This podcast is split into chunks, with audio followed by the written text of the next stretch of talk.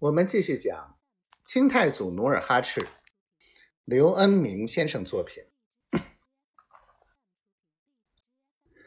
第二天微明，额亦都又悄悄出城，摆出与叶赫兵决战的架势，直奔叶赫兵营。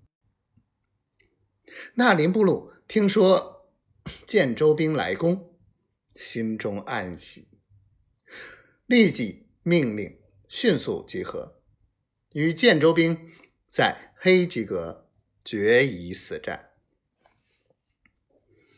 额亦都与纳林部落交战一阵，杀敌数计，安飞杨谷就冲出来接应，混战了一阵，安飞杨谷马上佯装败阵，鸣金收兵。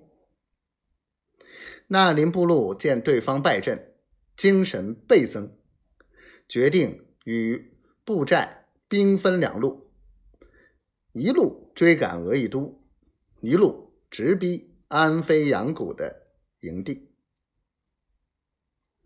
黑吉格城位于古勒山下。此刻，努尔哈赤听到安飞阳谷鸣金收兵的声音，马上集结所有兵马。进入埋伏地点，不到一个时辰，布寨率领的兵马尾随在俄亦都兵马之后，涌上山来。两方人马翻过一座山梁，进入一条狭长的山谷。等布寨的兵马全部进入山口，只听山野杀声四起。努尔哈赤率领的打伏击的将士，一个个如猛虎下山，杀向敌军。布寨仰望漫山遍野的建州兵马，一时心慌胆怯起来。他手挥腰刀，眼见几千兵马被分割包围，一个个被利箭射死，大刀砍死。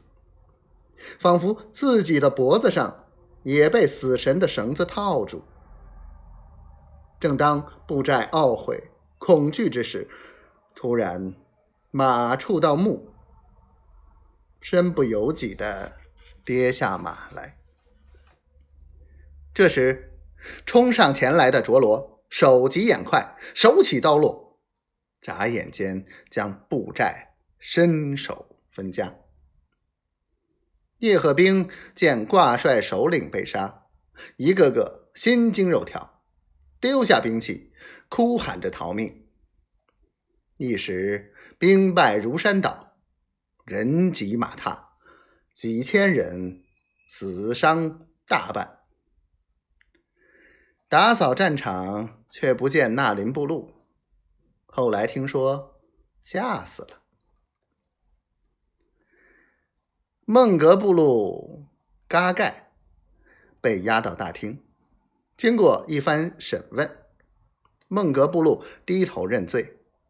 嘎盖因谋反不举，也与孟格部落一起被绑赴鸡鸣山，杀头示众，一命呜呼。